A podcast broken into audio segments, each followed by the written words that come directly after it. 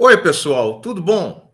Eu sou José Carlos Pinto falando com vocês aqui no canal Falando com Ciência sobre aspectos da educação, da ciência e da pesquisa que se faz no Brasil.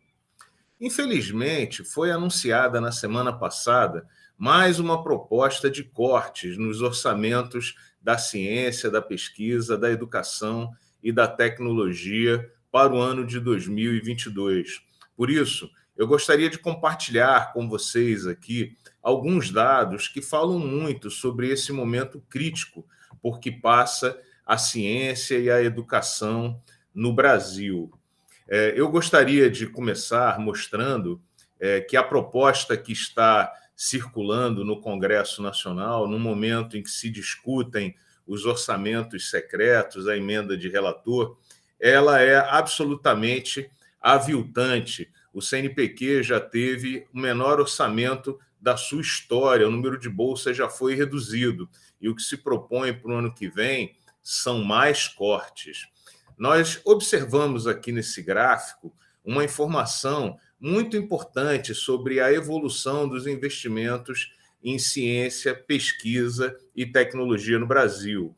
Como sempre, você vai encontrar aqui embaixo na descrição do vídeo ah, os links para esses gráficos, essas informações, para que você tire as suas próprias conclusões. A gente vê aqui nesse gráfico que o orçamento da área de ciência e tecnologia, de pesquisa, atingiu seu ápice no ano de 2015, no governo Dilma, e depois despencou com o governo Temer e principalmente no governo Bolsonaro. Veja que nós voltamos aqui a um patamar dos anos 1990, de maneira que é incrível que ainda se proponham cortes adicionais, mesmo que se considerem a inflação e os compromissos que as universidades e os institutos de pesquisa assumiram com os governos nos últimos anos, como de, por exemplo, aumentar o número de alunos nas universidades. Isso está asfixiando o setor de educação e de tecnologia. Como resultado, no jornal ontem, o Globo anunciou que mais de 50% do que o Brasil exporta já são produtos básicos, e é muito fácil compreender isso, porque cada vez nós embarcamos menos conhecimento, menos tecnologia nos produtos que o Brasil produz.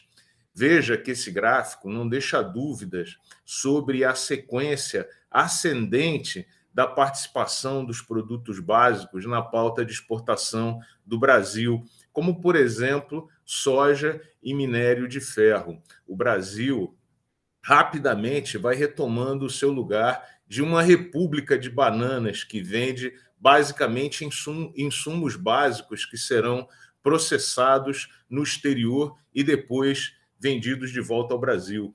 Veja mesmo que na agricultura o Brasil se gaba de ser grande exportador de grãos, mas importa praticamente toda a tecnologia que usa no campo, como máquinas, defensivos agrícolas, fertilizantes, apoio de satélites, apoio tecnológico e tudo mais. O Brasil vai se empobrecendo terrivelmente. E a proposta para o ano de 2022 é incrível, é empobrecer ainda mais a área da tecnologia no Brasil.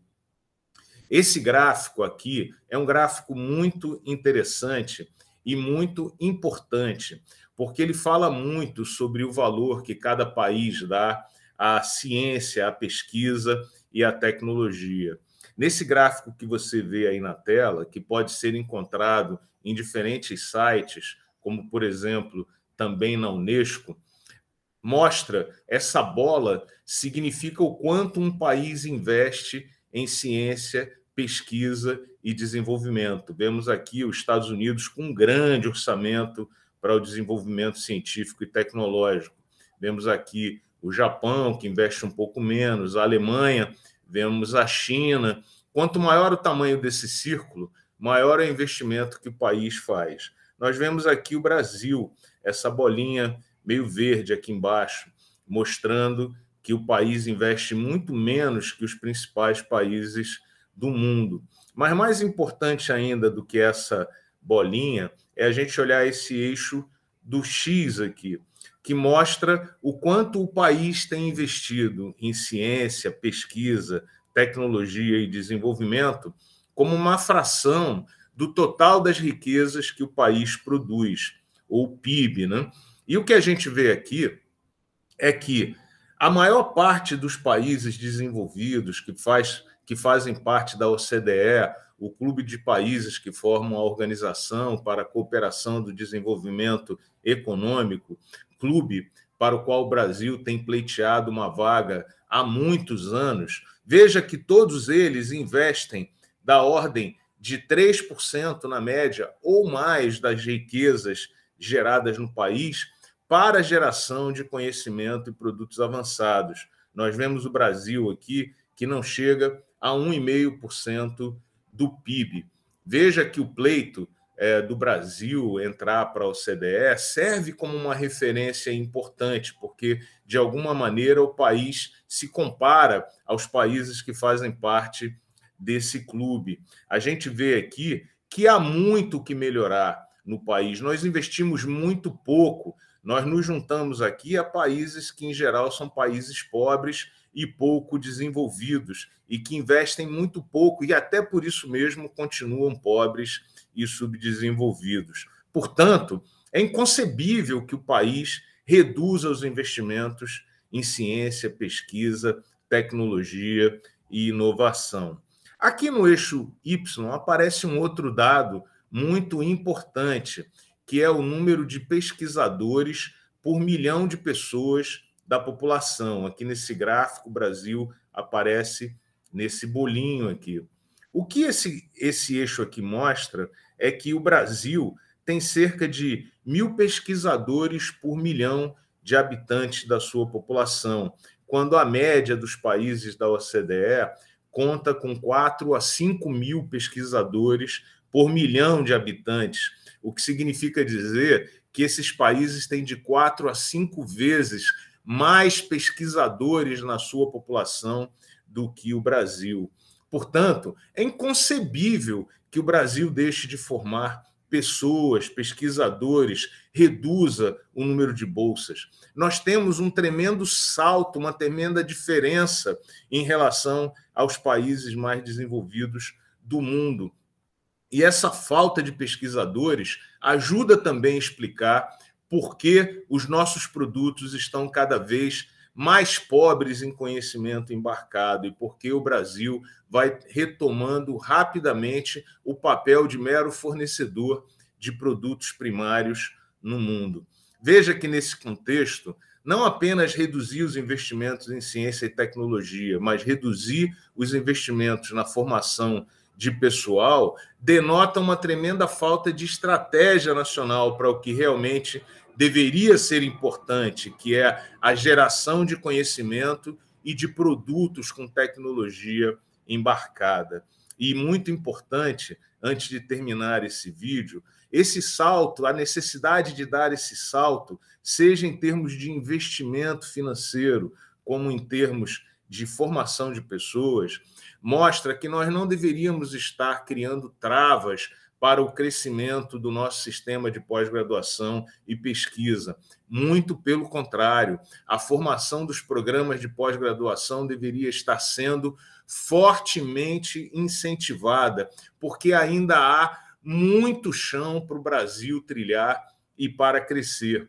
E jamais deveríamos impedir os nossos jovens pesquisadores, jovens docentes formados e que se encontram nas universidades brasileiras de participar dos programas de pós-graduação, porque supostamente ainda não tem um currículo suficientemente bom para ser apreciado pelas avaliações da CAPES. Isso precisa mudar.